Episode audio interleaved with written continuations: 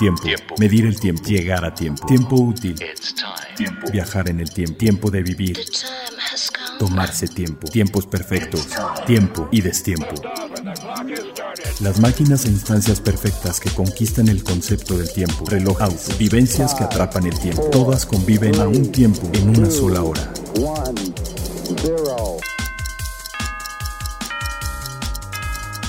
Hora local. Hora local. Hora local. ¿Qué tal? ¿Cómo están? Buenas, buenos días, tardes o a cualquier hora que lo estés escuchando, que es una de las grandes ventajas del formato de podcast. Pues aquí estamos nuevamente, soy Carlos Matamoros y esto es Hora Local. Y eh, pues vengo con eh, nuevas ideas, nuevas eh, historias que contarles y traemos bastante, bastante material de qué platicar. Está conmigo Toño Sempere, mi ¿Qué tal, Carlos? Un gusto como siempre y gracias a todas las personas que se han estado comunicando para indagar más sobre este proyecto que pues le tenemos mucha fe y pues depende de ustedes de que siga creciendo. Así es, escucharon al mero mero productor ejecutivo de este concepto, de esta idea que es hora local. Y eh, pues tú cuando digas, pues nos arrancamos, ¿no? Pues te parece que vayamos con, todas las, cuestiones que nos mantienen a tiempo. Eso mero. Lo último, lo, más, reciente, lo, tenemos a tiempo. A tiempo. La vez pasada les platiqué acerca de alguna de las piezas que estaba trayendo la marca de origen italiano Panerai pero se me pasó un pequeño detalle que estaría muy bueno ahondar un poco porque se me hace una de las cosas más interesantes que se ha estado haciendo. Sabemos que los relojes también pueden ser objetos de lujo, que estamos comprando un poquito de, ese, de esa emoción, de esa conexión de, aventuras y de actividades imposibles. Eh, por ejemplo, al adquirir un Panerai, pues tenemos toda esa tradición de la marina militar, el buceo, uno de los primeros, el primer reloj 100% creado para, el buceo. Eh, fue un Panerai y pues eh, es un poquito de eso, pero la idea nueva ya no es nada más eh, tener un pedacito de esa historia, un pedacito de, ese, de esa sed de aventura, sino de verdaderamente vivirlo, ¿no? Entonces Panerai sacó un modelo que es el, el Eco Titanium. Sí, entonces este reloj está hecho de titanio también, todo, todo titanio, muy cómodo, muy ligero de usar que es algo que se aprecia mucho en un reloj tan grande. Pero aquí le dan una vuelta un poquito al, tema de que verdaderamente estamos envenenando los océanos y crearon una correa especial para este reloj que está tejida, es de nylon, pero está, es un material este, sintético nylon tejido de la cantidad de material de tres viejas botellas de PET. O sea, de, tres viejas botellas de PET te sale el... El, material suficiente para esta correa. Para, la correa? Exactamente. O sea, la correa está hecha 100% de material reciclado. Me gusta esa aproximación. Digo, no es una aproximación suntuaria, digamos, al aspecto del reloj, pero tiene un mensaje y, una carga social interesante, ¿no? No, y además, en un reloj de buceo, tú lo que necesitas es un material resistente, no suntuoso, ¿no? Exacto. O sea, ¿para qué le metes una piel de cocodrilo del Amazonas? No sé si hay cocodrilos en el Amazonas, pero. Seguro, en el Amazonas hay todo. Hay de todo. Hay un Starbucks, todo. Pero bueno, o sea, nada sirve una piel súper exótica en un reloj que vas a sumergir en agua salada y se va a dañar. Necesitas un buen material sintético. Y esta es una respuesta muy interesante a esa pregunta. Ahora, no nada más es eh, esa parte, la del Say the Ocean, sino hay un reconocido eh, buzo y aventurero que se llama Mike Horn, y en este reloj se hizo una colaboración con este, con este personaje que frecuentemente hace expediciones y bucea bajo el hielo y bucea y explora eh, profundidades diferentes en arrecifes. O sea, es un tipo muy interesante. El caso es que esta asociación con Mike Horn permite que 19 personas, porque solamente va a ser una edición limitada de 19 piezas. ¡Oh, exclusivo! De las 19 personas que, adquieran este reloj, el, el um, Eco Titanium de Panerai, van a poder participar en una de las expediciones junto a Mike Horn él te va a dar el entrenamiento, porque obviamente no va a ser cualquier cosa, ¿no? Sí, no es de que si, fuiste a bucear a las playas de Brard no estás calificado precisamente. Sí, no, de hecho, sí, sí exacto. Si buceaste en las playas de Brard, por favor no te acerques al mar. Ni te acerques. No, o sea, no. Pero bueno, el caso es que el Submersible Eco Titanium va a permitirte acercar a, la va a permitir que te acerques a la expedición con eh, Mike Horn en una isla que se llama Svalbard, en el norte de Noruega. Oh. Entonces, estamos hablando de un buceo ártico bastante interesante. ¿no? Llévate una cobijita. Pues, buceo polar. Llévate una cobijita. Este, la verdad es que suena muy interesante y la verdad es que es una toma completamente diferente de lo que es un reloj de lujo. También te va a permitir vivir un poquito de esa, eh, de esa experiencia que estás tratando de, tomar cuando compras un reloj así. Aparte, esos, esos eh, trajes de buceo, yo, yo, recuerdo los que son para, para climas... Eh, eh, árticos, definitivamente son muy distintos. O sea, para empezar es un neopreno muy grueso, tiene unas capas de aislante eh, que toda la, ciencia es que entre algo de, agua, una, pequeña capa de agua que se caliente con el mismo calor corporal y sirva como una especie de buffer, como una especie de, zona de, adaptación y de aislante entre tu cuerpo y, las condiciones del frío. Entonces, no tienes mucha movilidad y creo que a mí me recordó cuando me, me lo puse, dije, esto deben haber sentido los, los buzos de escafandra de aquella época, que no era una cuestión de movilidad, era una cuestión nada más de, poderte mover abajo, pero no con soltura y, esto, ¿no? Eran cosas muy pesadas, muy incómodas pero es una, una cuestión distinta. Te sientes como que estás eh, formando parte de un entorno que del cual definitivamente no perteneces. no es el tuyo, definitivamente. No, entonces, bueno, ya sabemos, si, no, si no tienes sangre de aventurero, no, no te compres este Panerai, ¿no? No, pero está bien padre porque creo que es una, una forma de, de darse cuenta de que realmente eres un invitado en el mar. O sea, no te lo acabes, ¿no? Es lo que dicen por ahí, ¿no? Este, hubo tantos ataques de, tiburones. No, hubo tantos eh, en un año, ¿no? Dicen, no. Hubo tantos tiburones defendiéndose de gente que invadió su hogar. Definitivamente. que, ellos viven ahí. Sí, exacto. Realmente el atacado fue el tiburón de, oye, allá en mi casa, o sea, pues lo, atacas, ¿no? O sea, no, no, no cuando se mete un ladrón en la casa y le metes un tiro, fue un ataque de, un inquilino de, una casa hacia, hacia, un, hacia un pobre señor. Exactamente. No. O sea, estás defendiendo tu hogar. El tiburón es lo que tiene también. Se metieron a tu casa, pues lo, lo como puedes y él te corre a dentelladas. Pues sí, exacto. Pero bueno, por favor, tengan cuidado con los tiburones. Pero la verdad, muy interesante esta, esta edición limitada, 19 piezas. Y traemos otra cosa que también es una edición limitada muy interesante porque es, es como un espectro, eso es el otro lado del espectro. Vamos a hablar de Swatch. Eh, hace un par de años, justo para cuando se cumplieron eh, Ay, perdón. Es que para, bueno, cuando se cumplieron 30 años del primer Swatch, okay. Eh, Swatch lanzó un reloj que es el System 51, que fue el primer reloj mecánico automático completamente ensamblado por una máquina y que de ninguna manera una persona, un ser humano, tocó algo del mecanismo. Jamás tocado por la mano del hombre. Pero aquí es muy interesante porque en la relojería, aún en la relojería industrial, la que se producen millones de relojes, alguien al final lo ajusta manualmente y pum, sale, ¿no? O sea, este ni eso. Este ni eso, porque se ajustaba por medio de un láser, este, una computadora movía el ajuste del balance hasta que diera la precisión buscada y un láser soldaba la pieza. Oh, qué cosa. Entonces, los Swatch System 51 no son desarmables.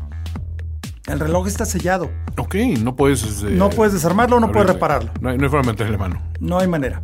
Entonces, eh, pero digo, es, una cosa interesante, se llama System 51 porque el Swatch original, que era de cuarzo, o es, bueno, todavía, pero el Swatch original solamente tenía 51 componentes. Oh. Entonces aquí hicieron lo mismo, el mecanismo automático de, este, tiene también 51, componentes, y solamente uno de ellos es un tornillo. Solo uno de ellos. Entonces, este nuevo reloj es el Fly Magic, que es toma como base el, ah, mecanismo del System 51, también está hecho de manera industrial, pero digamos que lo invierte, ves que normalmente en un reloj automático, en la parte de abajo es donde está el rotor que le da cuerda. O sea, un balancín. Cuando, tú mueves la mano, el balancín siempre apunta hacia abajo y es lo que le da cuerda. Lo que platicábamos de los relojes automáticos. Así es. Entonces, en este reloj voltearon el, rotor y lo pusieron al frente.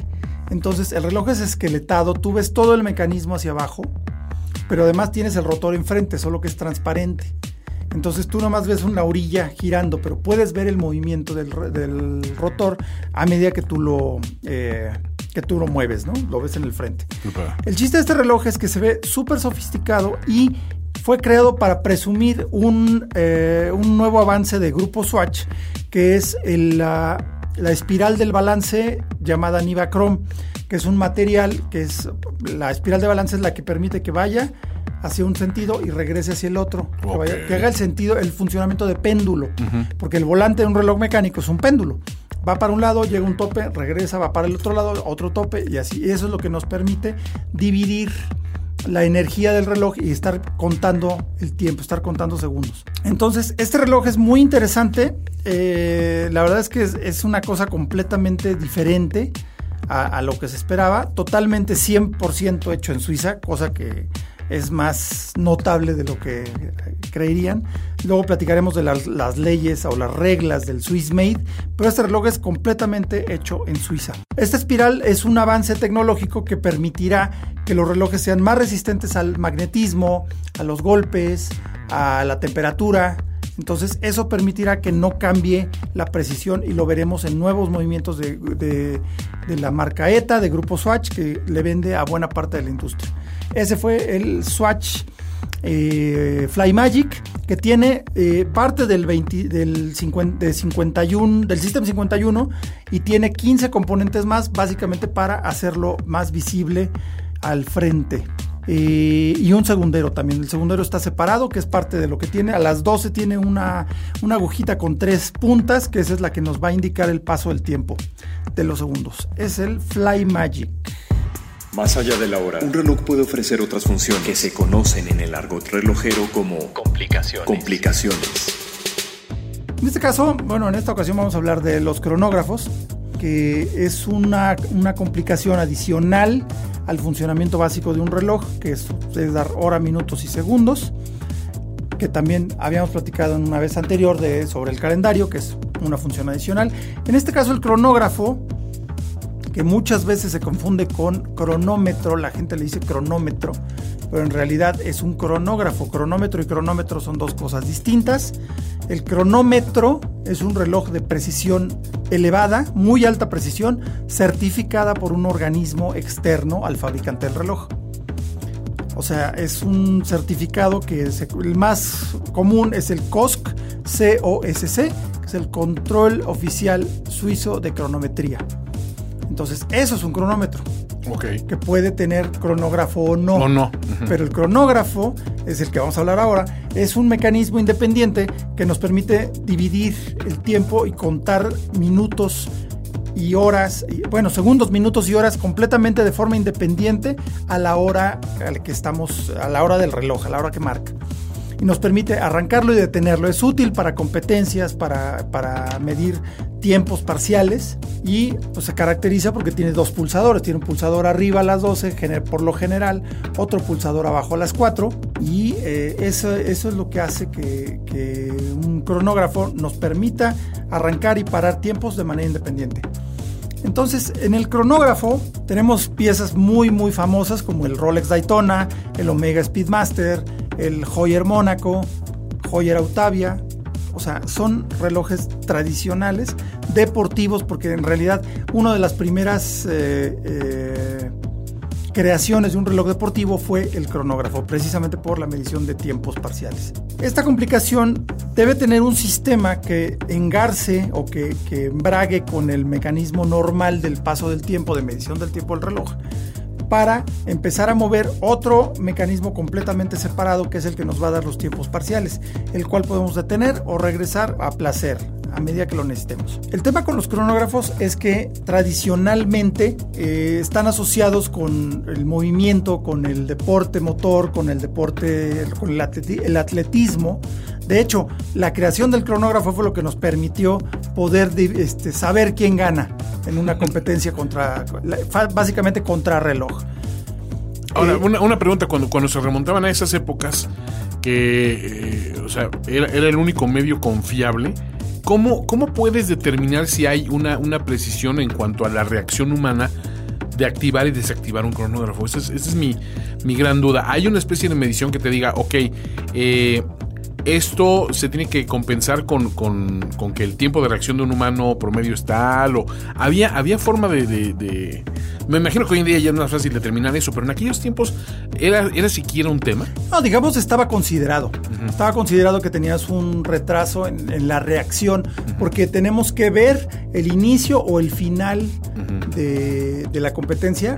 o sea, la persona que está operando el cronógrafo eh, tiene que ver primero el inicio o el final, reaccionar, eh, dar la orden a su mano y arrancar o parar el cronógrafo. Entonces, siempre hay un retraso que se calcula en un máximo de un medio segundo. Ok. O dos, o dos, de entre dos décimas y medio segundo. Y medio segundo. O sea, de dos a cinco décimas de segundo es lo que, lo que se calcula. Eh, no sé si alguna vez vieron imágenes o alguna vez viste imágenes de unos como tableros grandes que se usaban para tomar las Olimpiadas. ¿Cómo no? En los años 30, en los años antes de la guerra que tenían un mecanismo de palancas, tenían tres cronógrafos y tenían una palanca que iniciaba los tres al mismo tiempo o paraba los tres al mismo tiempo. Sí, sí, sí. Que con eso se usaba para sacar un promedio y encontrar la mejor manera de, minimizar el error humano oh, en esa parte, ¿no? Pero también la exposición que les daba el ser el cronometrista de un, evento así ah, no, es lo que fue llevando eh, que se volviera una auténtica competencia por ser el homologador oficial de tiempo además, de, una, Olimpiada o algo así. No, es, es increíble yo tuve la oportunidad el año pasado de viajar con Omega a las Olimpiadas de la Juventud en Argentina. Eh, justamente en su papel como cronometrista oficial de, las Olimpiadas. Y es el, de las Olimpiadas en serio. Esta es la Olimpiada de la Juventud, una especie de Olimpiadas Light. Pero el sistema de cronometraje es verdaderamente impresionante. Utilizan cámaras, eh, sensores, eh, sensores de presión, dependiendo del deporte. Y Omega ha desarrollado eh, distintas formas de arrancar o parar un cronógrafo dependiendo de la competencia. Es todo un tema esa parte. Eh, vamos un poquito a la parte histórica, que era lo de los cronógrafos mecánicos tradicionales. Por ejemplo, uno de los cronógrafos más famosos que es el Omega Speedmaster, que es el que fue a la luna, simplemente porque se necesitaba una, eh, una forma de tener un, un contador de tiempos adicional a una referencia de tiempo extra independiente para cada astronauta. Porque si tenían algún problema el reloj eh, básico de la nave y no se podían comunicar con Houston en determinada eh, determinada una ventana, de tiempo, exacta, es lo que En determinada ventana de tiempo era muy fácil perderse, no tienes ninguna referencia de si es día noche. Claro. Si no la tienes ni de arriba ni de abajo, menos de si es día o noche. Entonces, son cosas completamente diferentes en el espacio. El Omega Speedmaster fue muy famoso porque en todas las misiones Apolo fue un apoyo eh, como referencia de tiempo adicional. Se podían contar diferentes eventos. A partir, de... a partir del cronógrafo del reloj, pero el más importante de todos y el que lo lanzó a la fama a lo grande fue el Apolo 13. Claro. La historia del Apolo 13 que justamente como tenían problemas de energía, tuvieron que apagar todo, apagaron computadoras, apagaron todo, todo el tablero de, las naves y volaron, pues ahora sí que por pura este, inercia, hasta que tuvieron que reencender todo. Entonces la referencia de tiempo era el reloj y les ordenaron que encendieran los propulsores en varios, eh, varias ocasiones distintas para orientar la cápsula en la reentrada a la atmósfera. O sea, por etapas más como para irle ajustando, ¿no? Para échale para acá, échale para acá y hasta que vas a... Sí, no, es que el, tema es este. Si tú entras de manera completamente perpendicular te rebotas, a la... No, te rostizas. Hay uno que te rostiza y otro que rebotas. Y si entras en un ángulo muy, muy bajo, rebotas. Entonces es muy importante la entrada del ángulo. Creo que lo platicamos otra vez un poco. Sí, de eso. Pero bueno, el caso es que el Speedmaster fue lo que les ayudó. Pero interesante que dentro de los eh, requisitos de, la NASA era un cronógrafo mecánico, o sea, de cuerda manual, que entonces, en los años 60 era lo único que había. No había cronógrafos automáticos, ahora vamos a una parte interesante. ¿Pero a qué se debió el, que tenía que ser manual? para que no falle absolutamente. No, porque pensaban que un automático no funcionaría en el espacio, porque el ah, automático funciona con gravedad. Ah, oh. oh. Pero Allá, no, allá, no, funcionaría por gravedad, pero funcionaría por inercia, solo que no ah. pensaban en ese tema. Pero bueno, eso es un poquito lo que son los cronógrafos, porque ya me estaba metiendo en la historia, eso viene en leyendas un poquito más adelante. Los cronógrafos son eso, son contadores de tiempos parciales para eventos independientes a la el transcurrir normal del tiempo. Eso es un cronógrafo que tú puedes arrancar o parar a voluntad. Eso es un cronógrafo. Ok. Entonces ya sabes, cuando llegues a pedir este un, reloj a, una tienda, lo quiero con cronómetro. Y si, no les preguntan, cronómetro o cronógrafo, o sea, es, también buena forma de medir a tu, al, que vende el reloj. si el vendedor no sabe la diferencia. La diferencia, cuidado ahí. Sí, exacto. Entonces, eso es claro, no usar cronómetro como el indicador del sistema este para contar tiempos parciales. Va. Eso es un cronógrafo. ¿Qué tan rápido, qué tan cómodo, qué tan avanzado es un auto? Lo sabremos después de este test drive. Test drive. ¿Qué coche te has subido últimamente, Carlos Matamoros? Pues me he subido un par, pero creo que uno de los más interesantes que me tocó a finales del año, del año pasado, perdón, fue eh, la, nueva Lincoln Nautilus 2019. Fíjate que yo no soy muy de, SUVs, yo no soy mucho de, camionetas, pero la verdad es que hay que tener en cuenta un detalle bien importante, o sea, algo que te da la, la altura en la cual abres la puerta y simplemente te deslizas en el mismo plano hacia adentro del, ah. vehículo, llega un momento en que dices, oye, pues sí está como más cómodo esto, ¿no? Claro. Porque en un sedán, en otro tipo de coche, te bajas al coche. abajo. Y, mi mamá, que es chaparrita, a todos los coches le, tiene que brincar. O sea, a todos se sube, ¿no? Se sube a un, Ferrari. O sí, eso es lo que pasa con los que los, chaparritos. Pero bueno, el caso es que esa parte me, pareció muy bien. Digo, es, algo muy obvio. Pero en realidad llega un momento, a lo mejor es la edad, llega un momento, una edad que lo empiezas a apreciar y dices, oye, pues qué cómodo que abres y nada más te deslizas así como sentarte en un sillón, ¿no? incluso hasta más alto. Directamente la posición en la que estás de pie, pum, nada más te deslizas de ladito y ya estás ahí, ¿no? Eso está muy padre. Y la verdad es que la, Lincoln Nautilus no es algo completamente así nuevo, diferente, pero es una evolución de la camioneta Lincoln que existía, que era la MKX. que igual parte de la plataforma de la, de la, Ford Edge, pero la verdad es que la ejecución es completamente diferente. Lincoln es la marca de lujo de, Ford y se nota. La verdad es que la calidad de acabado son una cosa este, espectacular.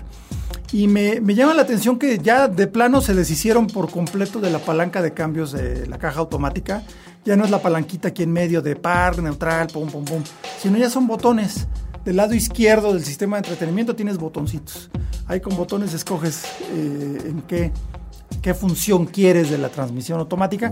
Porque hace años que ya son electrónicas. entonces la palanca era una especie nada más como de interfaz.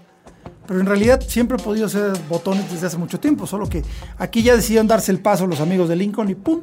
Ya. Y la verdad es que está muy padre y, te acostumbras bien rápido. ¿eh? Es como, como el, acceso sin llave que también tiene. Es algo, es de esas cosas que te acostumbras inmediatamente a tenerlo y como que lo extrañas cuando manejas un coche que no lo tiene, ¿no? Que ya ahora ya es bastante raro. Entonces, perdón, ando un poquito, un poquito ronco, un poquito gastado de la garganta. También me distrae porque me oigo raro, entonces, pero bueno, perdón. La, cuestión es que la, Nautilus tiene las proporciones similares a, la MKX a la cual reemplaza, pero con formas mucho más suaves y, por ejemplo, sobre la puerta tiene una, una como moldura que ayuda a cortar esa sensación de que es un vehículo alto. Aunque sí, es un vehículo alto, ya no es tan grande como lo eran otros modelos este, de la misma marca, ¿no? Eh, lo que llama la atención es que, vaya, en el volante, que pues, obviamente siempre es el puesto de control de cualquier vehículo, pero tienes ya una cantidad de controles ideal para, para, tener bajo control todo, temperatura, el radio, el sistema de entretenimiento, puedes contestar el teléfono, colgar el teléfono, subir, bajar volumen, todo lo tienes al frente, todo lo tienes a la mano y es muy bueno porque no te distraes. O, sea, no tienes ningún elemento que te esté... No, no tienes de que, ay, esa estación no me gusta y le volteo. Exacto, no, no, todo está aquí. O sea, ay, voy a escuchar otro podcast de finísimo. Exacto. Ya todo lo puedes ver ahí. No, no, otro episodio de Hora Local. ¿no? Otro episodio. ¿Para, qué te, ¿Para qué te vas a, otro, otros podcasts? Ah, tienes razón, si me gusta esto, me gustan los relojes, me gustan los coches. Pero bueno, aquí la configuración mecánica es lo más interesante, o sea, sobre todo el, el, el downsizing que le llaman, el cómo los motores se han ido haciendo pequeños y se le está extrayendo una buena cantidad de potencia a motores que antes eran risibles en un vehículo como esto, ¿no? Era impensable. Y por ejemplo ahora tienes un motor, el modelo básico de acceso de la Lincoln Nautilus es un motor turbocargado de 2 litros de cilindrada, 4 cilindros. No. Pero 245 caballos y nada menos que 275 libras pie. Dices, ay, güera, contracción delantera, transmisión automática de 8 velocidades que hace cambios de manera suavecita. Muy sutil. Ni te enteras. Ok. Y eso está muy bien porque finalmente, mientras más lujo, es- es- mientras estás rodeado de más lujo, lo que menos quieres son jalones de la transmisión. ¿no? Sí, sí, sí. súper suave, una seda la transmisión. Y sobre todo si tomas el motor más grande, también turbo, turbo cargado, que es un V6, o sea, un 6 cilindros en V de 2.7 litros. Pero aquí sí tienes 335 caballos, 380 libras pie y tracción integral. O sea, la pisada de, de esta versión del V6 es impresionante, la verdad. Te encuentras de repente metiéndole velocidad y entrando a curvas de manera que dices, oye, pues si hubiera pensado un poquito más, a lo mejor no hubiera entrado tan duro, pero el vehículo te responde de una Está manera bien. La verdad, un cuero perforado, una belleza, porque la, la- la tapicería tienes un cuero perforado, micro perforado, de manera que tiene un sistema de calefacción. El asiento, por si hace frío, ya ves que la piel Ajá, se siente sí. helada. Sí, sí, sí. Pones tu calefacción de asiento en tres temperaturas y a la vez también tienes aire acondicionado a través de ese cuero micro perforado. Exacto. Si hace calor, pues igual te subes, no te dan ganas de llegar del súper y ponerle un bistec congelado ahí Exacto, para que se enfríe. baje. Pero no, aquí ya trae su propio sistema de aire acondicionado, te refresca toda la espalda, una maravilla. Bueno, la espalda y más abajo, ¿no? Un equipamiento brutal al grado de que no solo tiene cámara de reversa, porque si pones la reversa y en Y el sistema de entretenimiento ves aquí, ves hacia dónde vas, tiene un sistema de lavado para la cámara de reversa. Ok.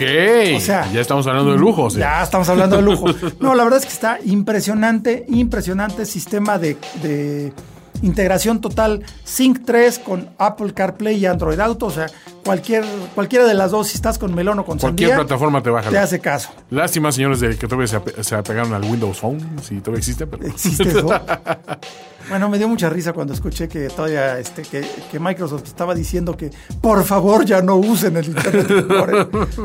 Porque esa cosa tiene más hoyos que un queso, ¿no? Exacto. que un Emmental. Pero bueno, esta es un- una pequeña reseña de la Lincoln Nautilus 2019. La verdad me encantó. Dense una vuelta a su distribuidor Lincoln. Denle un- una manejadita y van a ver qué cosa más increíble. En resumen, si estás acostumbrado al confort de la sala de tu casa, pero quieres llegar ¿Quieres en moverte ese- en la ese sala de co- tu en ese casa? y en ese confort a buena velocidad, es, la recomiendas. La verdad que sí, ¿eh?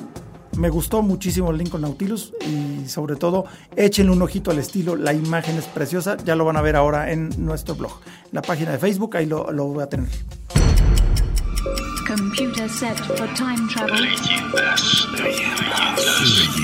Destination. Hora local. Leyendas. Está, este año estamos cumpliendo 50 años. Hace ratito que hablábamos de los cronógrafos. Eh, ya me estaba yo brincando un poquito a este tema, pero la mayoría de los cronógrafos, por lo menos hasta 1969, todos los cronógrafos eran de cuerda manual. No había una opción automática, solamente una vez al día había que darle cuerdita. Y pues esa necesidad siempre se, se estuvo buscando. Y era una especie de competencia, bueno, no era una especie, era literal una competencia entre los más famosos y connotados fabricantes para ver quién conseguía crear el primer cronógrafo automático, porque ahí estamos añadiendo eh, complicación sobre complicación. Porque por sí, un reloj normal con cronógrafo generalmente traían eh, calendario, bueno, el Speedmaster no trae calendario, No, no, ni pero- el Daytona. Eh, y además ponerle un sistema de cuerda automático, que ese es un módulo completamente aparte. Total, que realmente no era, no era algo tan sencillo, y menos en los años 60, y francamente, pues sí era un, un proyecto interesante, era, era como, como a ver quién es el primero que lo consigue, ¿no? Va.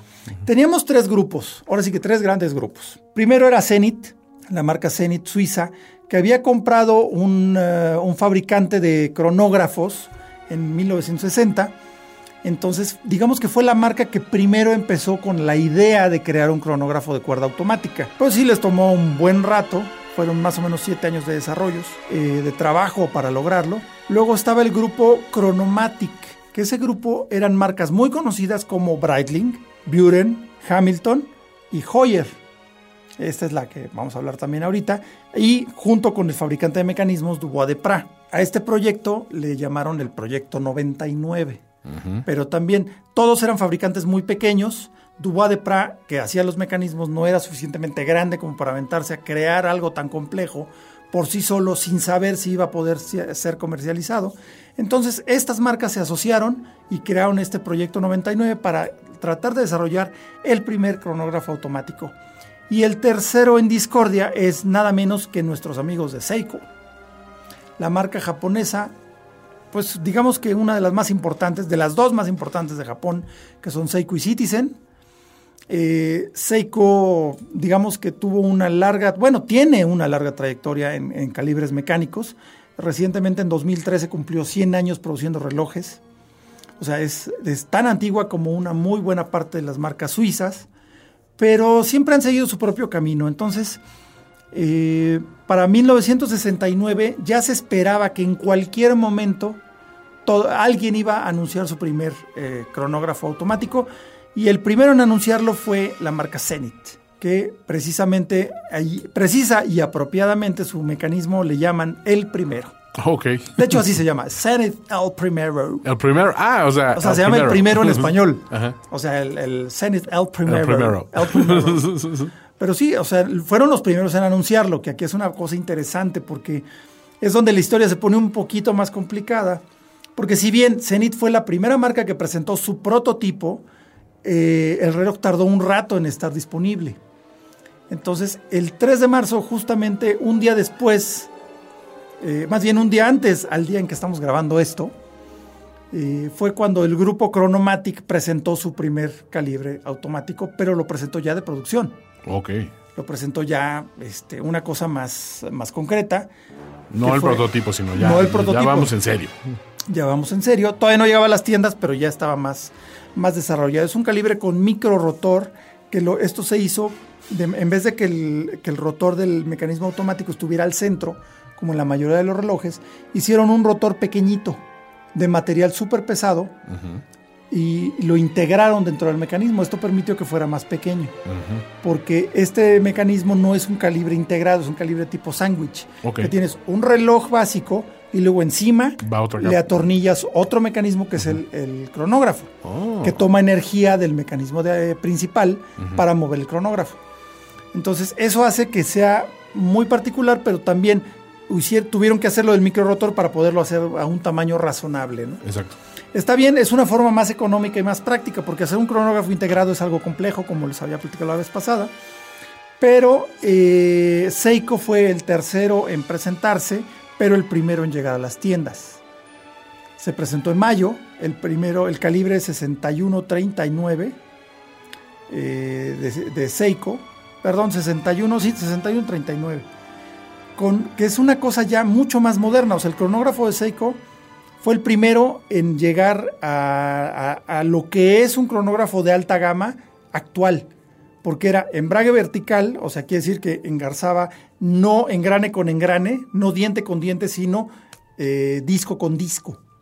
Entonces es mucho más, eh, mucho más confiable y resistente, con un mecanismo de selección de rueda de pilares que es una como coronita, que eso hace que se distribuyan las funciones de los botones. Oh. Entonces quiere decir que ese mecanismo estaba integrado dentro del reloj, o sea, es un reloj que se construyó desde cero para hacer un cronógrafo. Ah. Y solo tenía un contador de 30 minutos y el segundero está estático a las 12, que se puede arrancar o parar a, eh, voluntad.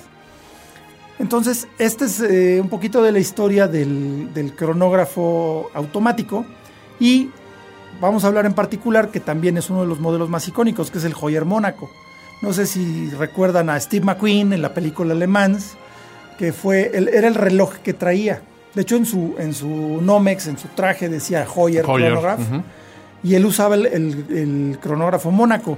Una nota interesante, eh, Steve McQueen era fan de Rolex. Ah. Usó el Mónaco por la película. Claro, porque digo, eh, era coherente con, el medio donde lo estaba usando, ¿no? No había, Rolex no estaba metido en... Rolex no estaba metido ahí, entonces usó ese por la película y era patrocinador de, del equipo Gulf de Porsche, que era el con el que manejaba el piloto Michael Delany, que era el personaje que estaba interpretando.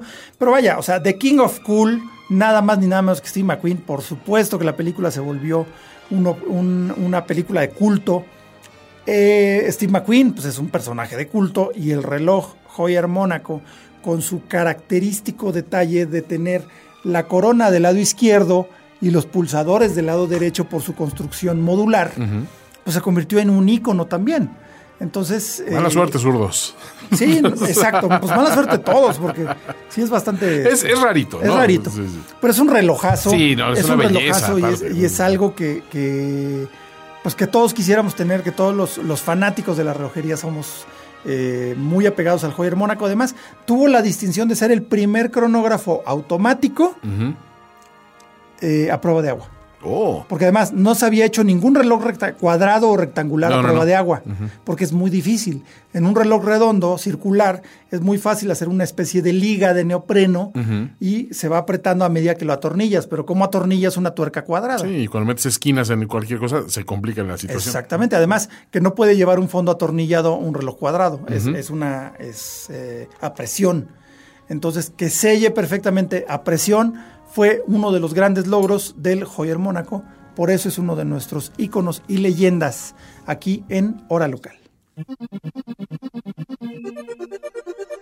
Bueno, esto fue todo en hora local por esta ocasión y nos escuchamos la siguiente semana para hablar un poquito más sobre la historia de la relojería, los nuevos modelos, las historias que hay detrás y por favor recuerden seguirnos en nuestras redes sociales que es arroba hora-local en Twitter y en Instagram y en Facebook Hora Local. Eh, mi, mi Twitter personal es arroba karmat01. Y eh, por favor, si tienen alguna duda o alguna sugerencia o alguna algún tema que quisieran que tratáramos aquí en Hora Local, por favor, mándenoslo por Twitter y ahí les respondemos y lo sacaremos próximamente en este podcast Hora Local.